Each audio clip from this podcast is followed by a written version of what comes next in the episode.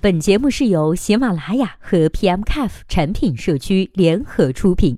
更多产品交流，请微信关注 PMCAF F 公众号获取。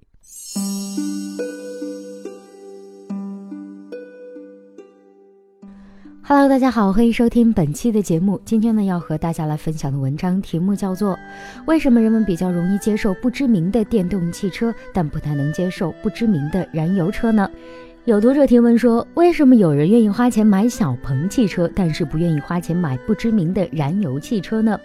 今天为我们做出回答的这位作者名字叫做 Weston。那接下来时间，我们一起来听一下他是怎么说的吧。首先呢，我们需要明确一点，现在所有新创立的电动汽车企业都还没有正式量产的车型，并不是说车子能够开上路就代表它已经愿意有人买它了。小鹏汽车之前是已经借助海马代工进入了工信部新车公告第三百零一批，但是呢，现在还没有达到稳定量产的阶段，最多只是卖给内部的员工测试而已，并不是广泛意义上的有人愿意买。至于接受和不接受，可以从以下几个方面来做对比。一行业玩家的数量，从定位来说呢，汽车算是一种高档的消费品了。不仅购买时的支出很大，之后的日常维护费用也不小。另外呢，汽车购买后的使用次数也很频繁，更和人身安全直接相关。所以，相比其他消费品，消费者会更加注重汽车的品质。从行业来看，燃油车行业内巨头众多，德国 BBA 等，美国通用、福特、FCA 等。日本的丰田、本田等等都是燃油车量产巨头，他们在汽车的设计和制造领域迭代了几十年、上百年，拥有完善的质量保证体系。汽车业里一个完善的企业体系的作用远远超过外界的想象。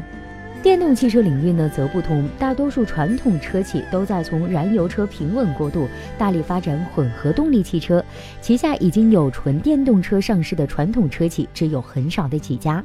在二零一七年呢，我国新能源汽车销量在四十五万辆左右，对比燃油汽车的销量两千八百八十一万辆，消费者的需求明显得不到完全的满足，而其选择如上述又相当有限，自然会更关注新兴车企的动态。我们再来看第二个方面，概念炒作一造车进度。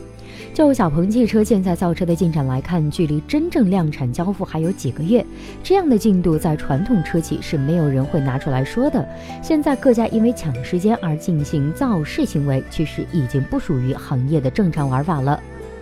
二、产品发布，